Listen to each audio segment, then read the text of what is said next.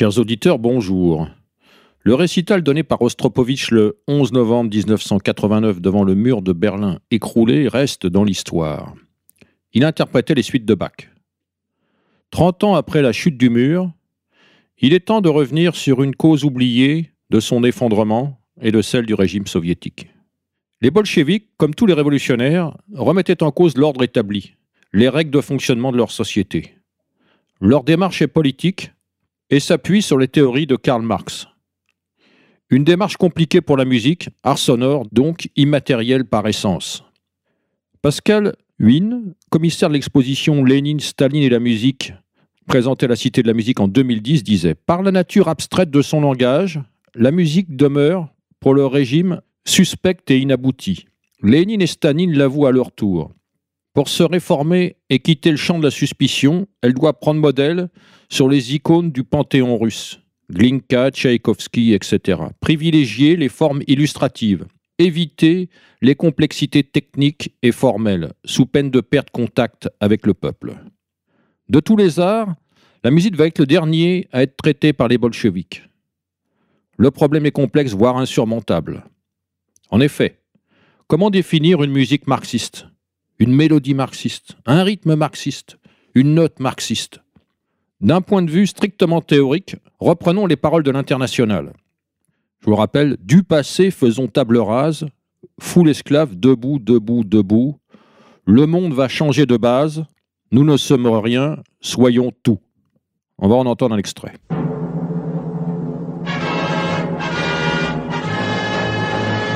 Debout les damnés de la terre, debout les forçats de la faim. La raison tonne en son cratère, c'est l'éruption de la fin. Du passé, faisons table rase, foule esclave, debout, debout. Le monde va changer de base, nous ne sommes rien, soyons tout.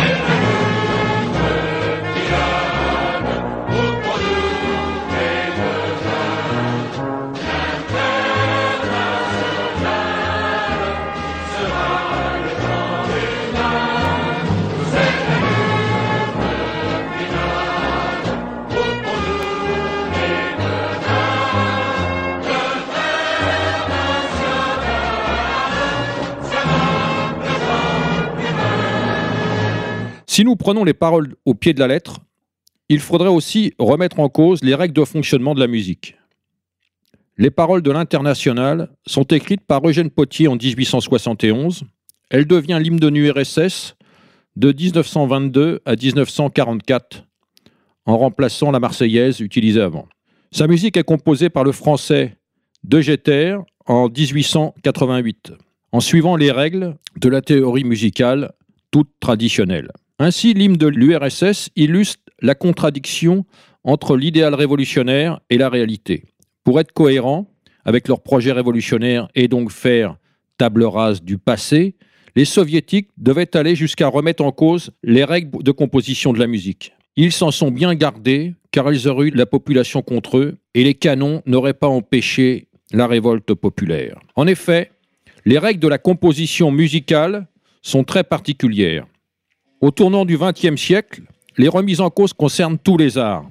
Il s'agit de s'affranchir des règles esthétiques telles qu'elles ont été mises à jour par les anciens Grecs et ainsi remettre en cause les fondements des sociétés européennes. Ces opérations de destruction ont fonctionné en politique avec la destruction des trois ordres par la Révolution de 1789, plus tard dans les arts, peinture, sculpture et architecture, avec les dégâts que chacun peut constater tous les jours.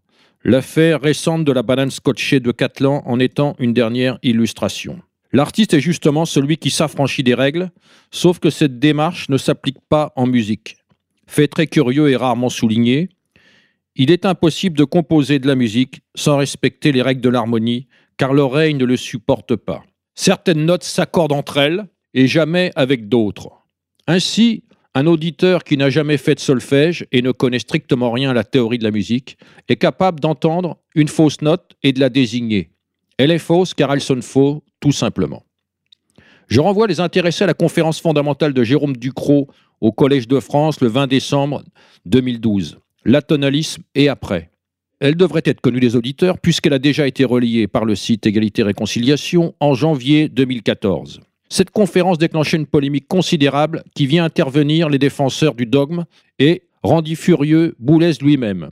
Pour les détails croustillants, je renvoie à la page Wikipédia consacrée à Jérôme Ducrot, un musicien courageux. On vit pleuvoir les termes habituels servant à dénoncer les dissidents politiques et historiques. Nazis, révisionnistes, négationnistes, euh, l'entrée du Troisième Reich au Collège de France, etc. Créant des repères générationnels, la musique s'inscrit dans le temps long de la mémoire des peuples et justifie ses sauts historiques.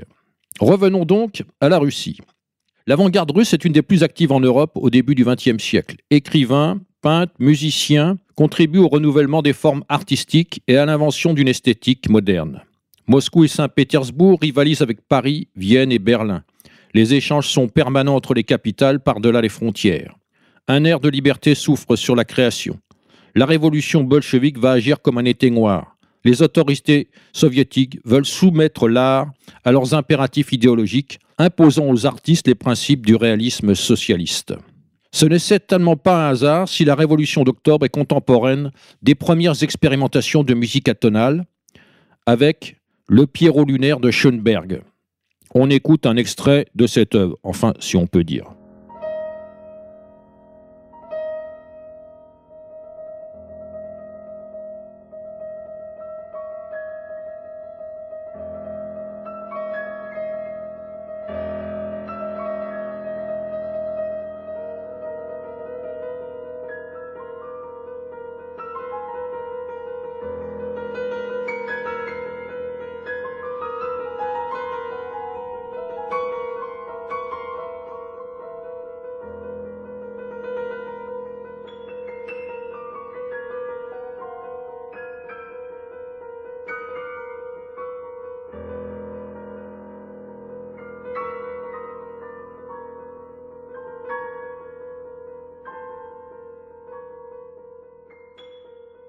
Après la Grande Guerre, la seconde école de Vienne regroupe avec Arnold Schoenberg, Alban Berg et Anton Webern les compositeurs qui veulent remplacer l'harmonie et la mélodie de façon empirique, puis théorique. Elle est aussi contemporaine des expérimentations italiennes de musique bruitiste. Vous allez avoir une idée de ce que ça donne avec euh, le Grand Concerto Futuristico, composé par le peintre et compositeur Luigi Russolo en 1917. Écoutons-en un extrait pour se faire une idée euh, de cette œuvre, si on peut la qualifier ainsi.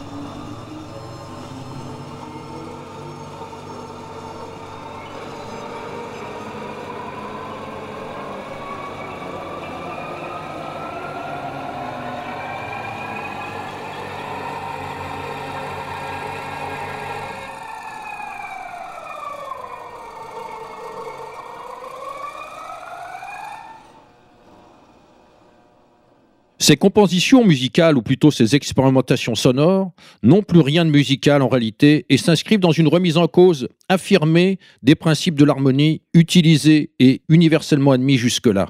La démarche des compositeurs est donc révolutionnaire au sens très ordinaire du terme. Ils veulent faire table rase du passé.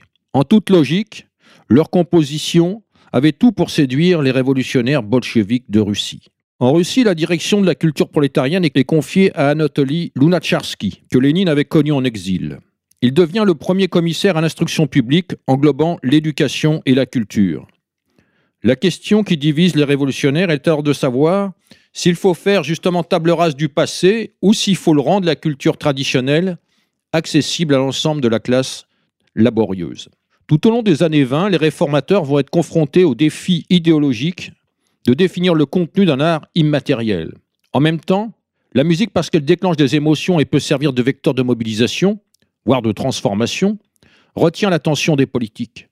L'enjeu concerne moins les formes de l'art que la soumission de ce dernier aux directives du parti et donc l'abandon de la liberté créatrice, toujours sujette à une irresponsabilité que ne peut accepter un pouvoir totalitaire.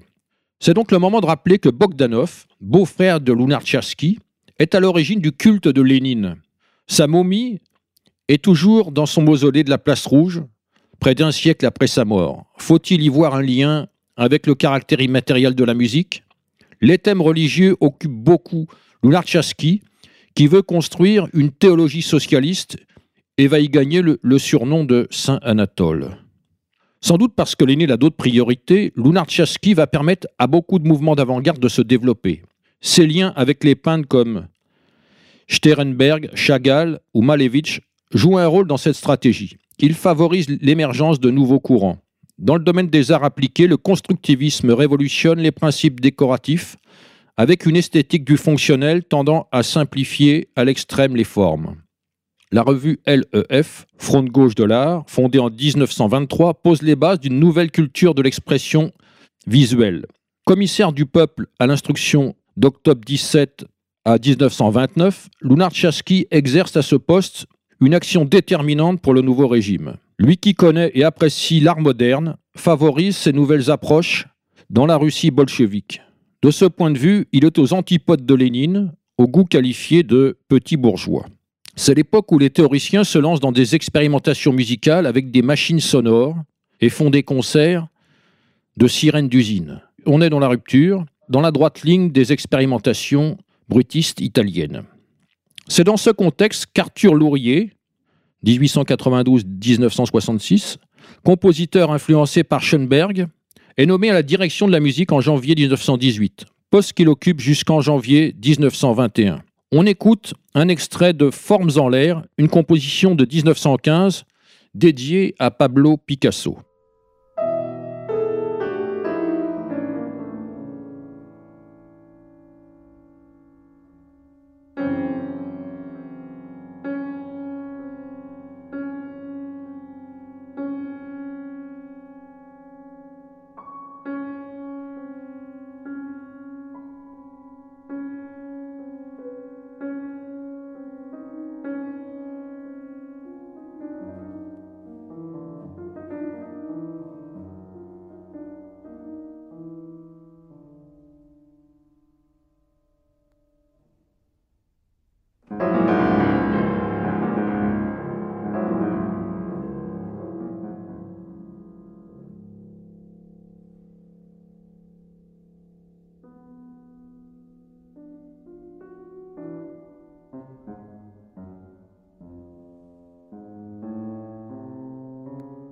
Mais Lourier profite d'un voyage à Berlin en 1922 pour émigrer.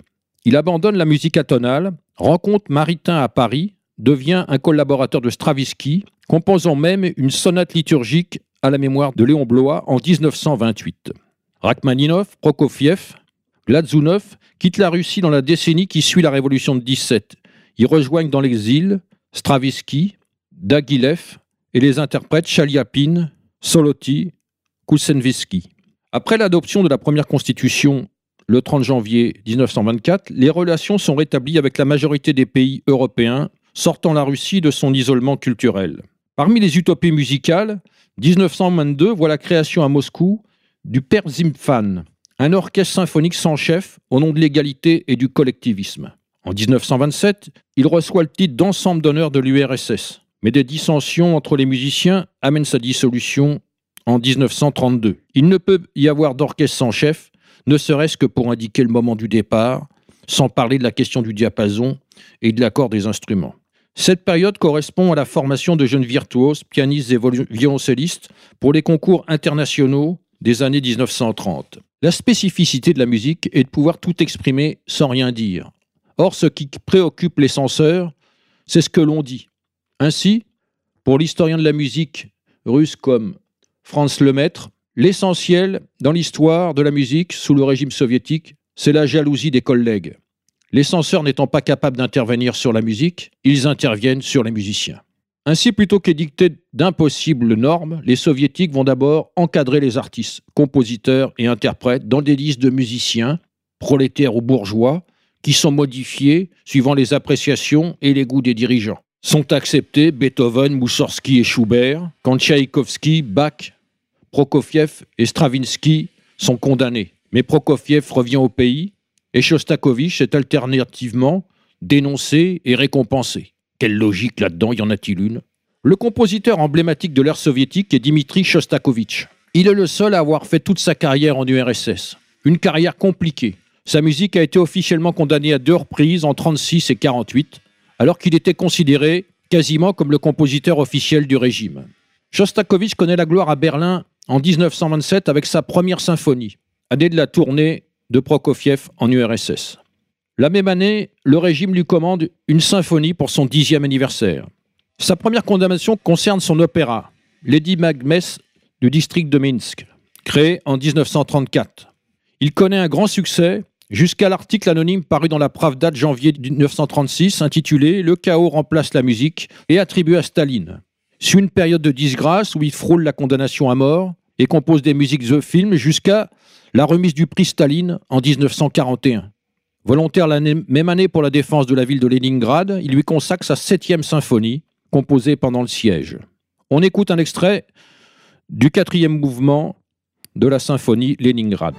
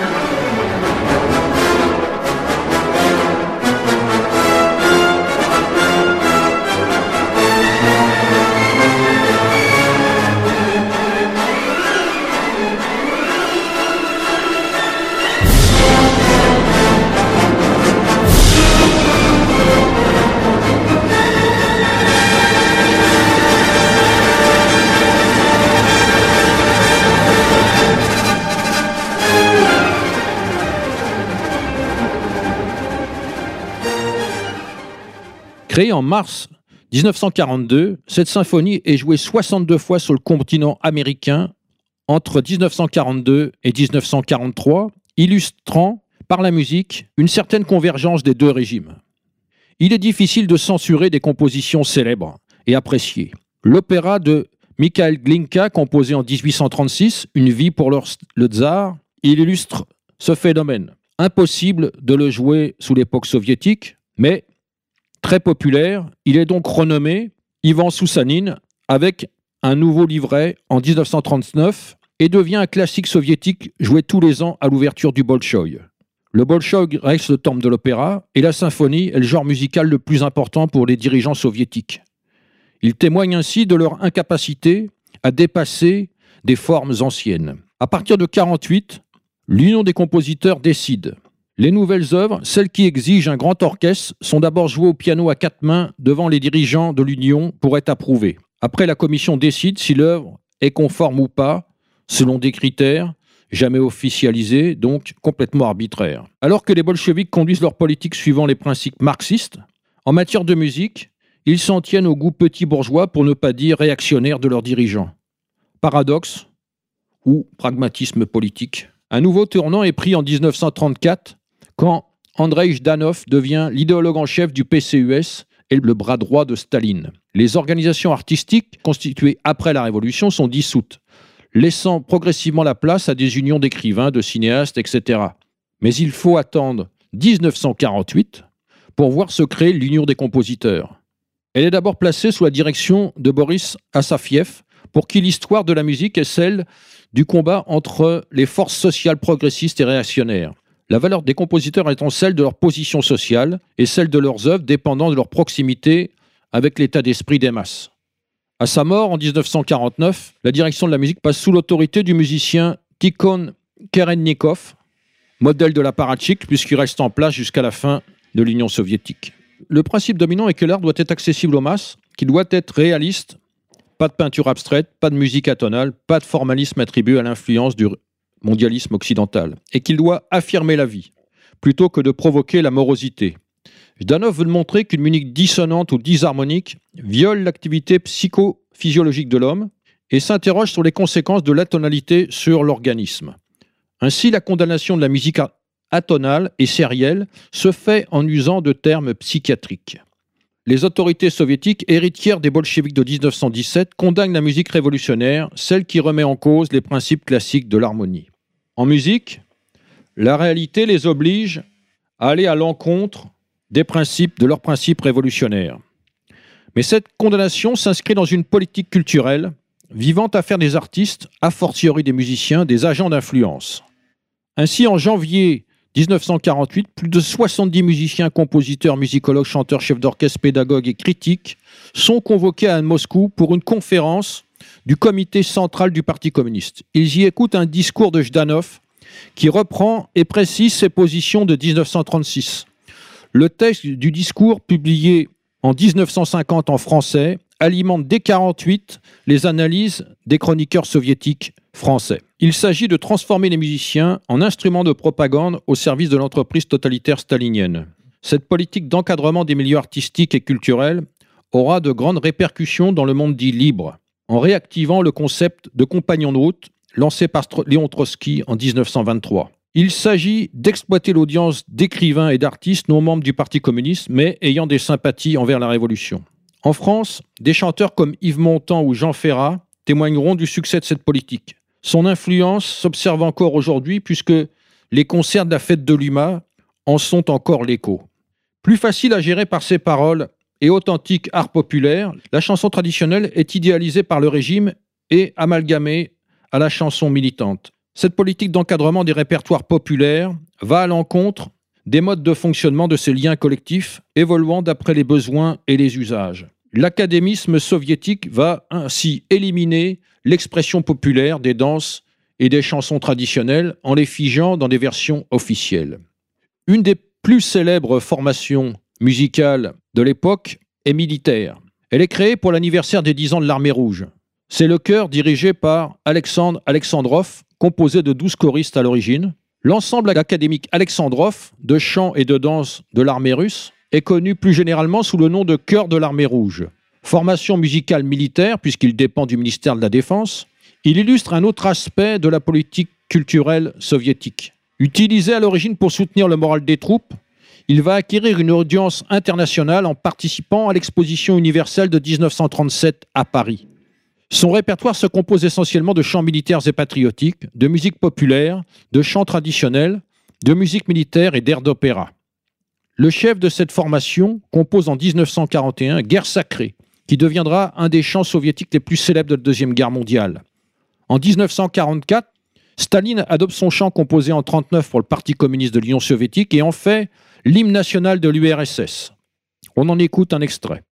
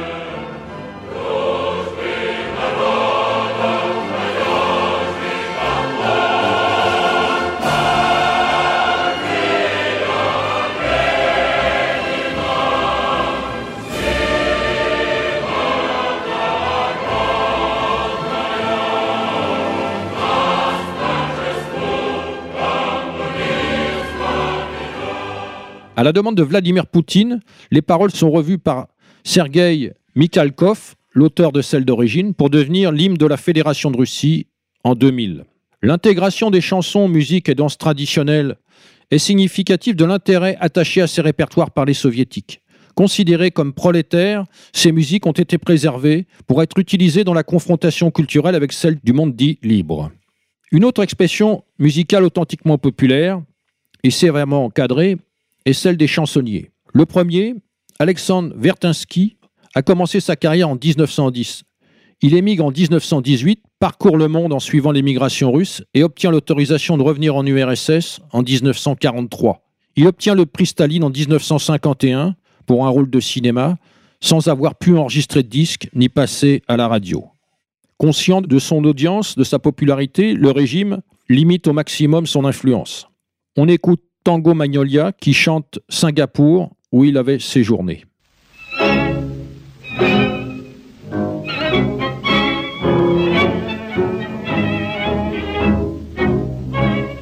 Бананово-лимонном Сингапуре Ой, когда поет и плачет океан И гонит под пепельной ладуй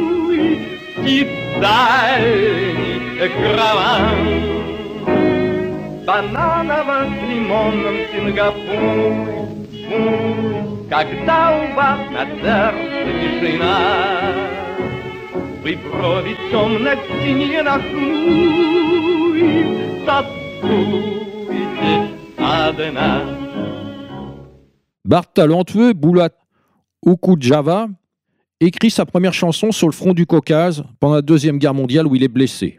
Il publie des poèmes dans des journaux à partir de 1957 et chante en s'accompagnant de la guitare. Il donne un premier concert en 61 et intègre l'Union des écrivains soviétiques l'année suivante. Lors d'un voyage à Paris en 1967, il enregistre son premier disque chez Sang du Monde l'éditeur communiste français en quelque sorte. Mais ces disques ne sont pressés en URSS qu'à partir de 1970. Voici un extrait de sa chanson Prière. Пока земля еще вертится, пока еще ярок свет, Господи, дай же ты каждому чего у него нет. Умному дай голову, трусливому дай коня, дай счастливому денег и не забудь про меня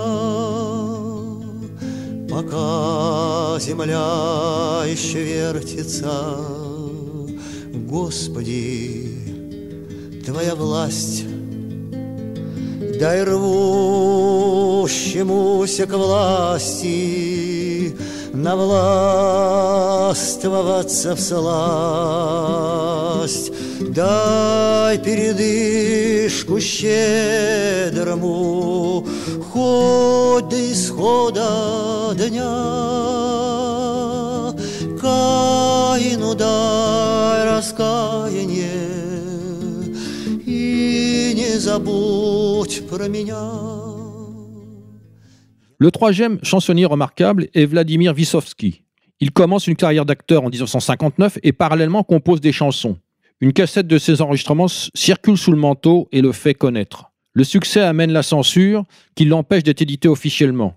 Il ose exprimer la vie de ses concitoyens sur un mode parodique qui lui vaut une audience le sortant de sa clandestinité. Il était même écouté dans les classes dirigeantes. En 69, son mariage avec l'actrice française Marina Vladi ouvre ses compositions à des publics internationaux et lui offre des occasions d'enregistrement. Rongé par la maladie, le manque de sommeil, l'alcool et forcément le, le stress de la persécution, il meurt à Moscou en 1980. On dit que son enterrement fut probablement la plus importante manifestation populaire spontanée de toute l'histoire de l'Union soviétique. Il a enregistré aussi en français, comme ici, le morceau que nous allons entendre, Plus rien ne va.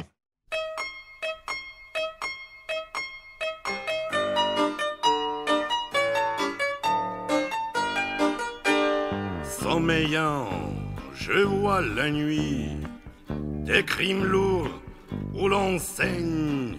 Pauvre moi, pauvre de moi, l'outre est pleine à craquer. Au matin, comme il est acre, le coup du vin maudit va, dépense tout mon crédit, car j'aurai soif aujourd'hui rien ne va, plus rien ne va pour vivre comme un homme, comme un homme, comme un homme droit, plus rien ne va pour vivre comme un homme doit, dans tous les cas par les enfants, où je m'enterre chaque nuit, je suis l'empereur des bouffons, le frère de n'importe qui, je vais vomir mon repentir au pied de tabernacle. Mais comment prier dans la fumée de l'encens des diacres? Rien ne va plus, rien ne va pour vivre comme un homme, comme un homme, comme un homme droit. Plus rien ne va pour vivre comme un homme doit. Ces trois parcours de chansonniers auteurs-compositeurs sous l'ère soviétique rendent compte de la difficulté rencontrée par le régime pour gérer l'expression musicale populaire. Étroitement corsetée, censurée, réprimée, l'expression musicale soviétique est gravement handicapée quand elle doit s'inscrire dans les échanges culturels entre les autres nations. Et la construction du rideau de fer, pour empêcher les populations d'Europe de passer à l'ouest, ne pouvait pas constituer un obstacle à la musique. Affranchis de tout dogmatisme, les dirigeants occidentaux, pendant ce temps-là, encourageaient l'expression musicale subversive de leur jeunesse. Utilisant des instruments aux sonorités nouvelles et amplifiées, les chansons anglo-saxonnes balayent les répertoires populaires traditionnels. Même si le courant folk a pu donner un moment l'illusion d'un enracinement, il était condamné à la marginalisation. À partir des années 1970, le rideau de fer devient de plus en plus perméable à la musique populaire occidentale, et au début des années 80, l'audience des groupes rock interdits de concerts mais diffusant des enregistrements par Radio Free Europe et les cassettes audio porte atteinte au modèle de l'art soviétique, traduisant les faiblesses du régime et anticipant sa chute. Leurs options culturelles dogmatiques condamnaient les soviétiques, dépassés par des courants musicaux occidentaux plus subversifs, particulièrement dans les musiques de masse, le rock et ses dérivés. La musique rendant compte de l'identité des peuples, on observe que les Russes vont se reconstituer une identité musicale après la chute du mur et du régime soviétique. Surmontant 70 ans de censure et de répression, les musiciens vont résister au répertoire mondialisé anglo-saxon. Cette extraordinaire capacité de résistance et de reconstruction culturelle fera l'objet d'une émission ultérieure. Avant de conclure, je signale la sortie du nouvel album des Brigandes, Là-haut, que vous pourrez vous procurer sur leur site. Le lien euh, est fourni sur le site de Égalité et Réconciliation FM. Merci de votre écoute et à très bientôt.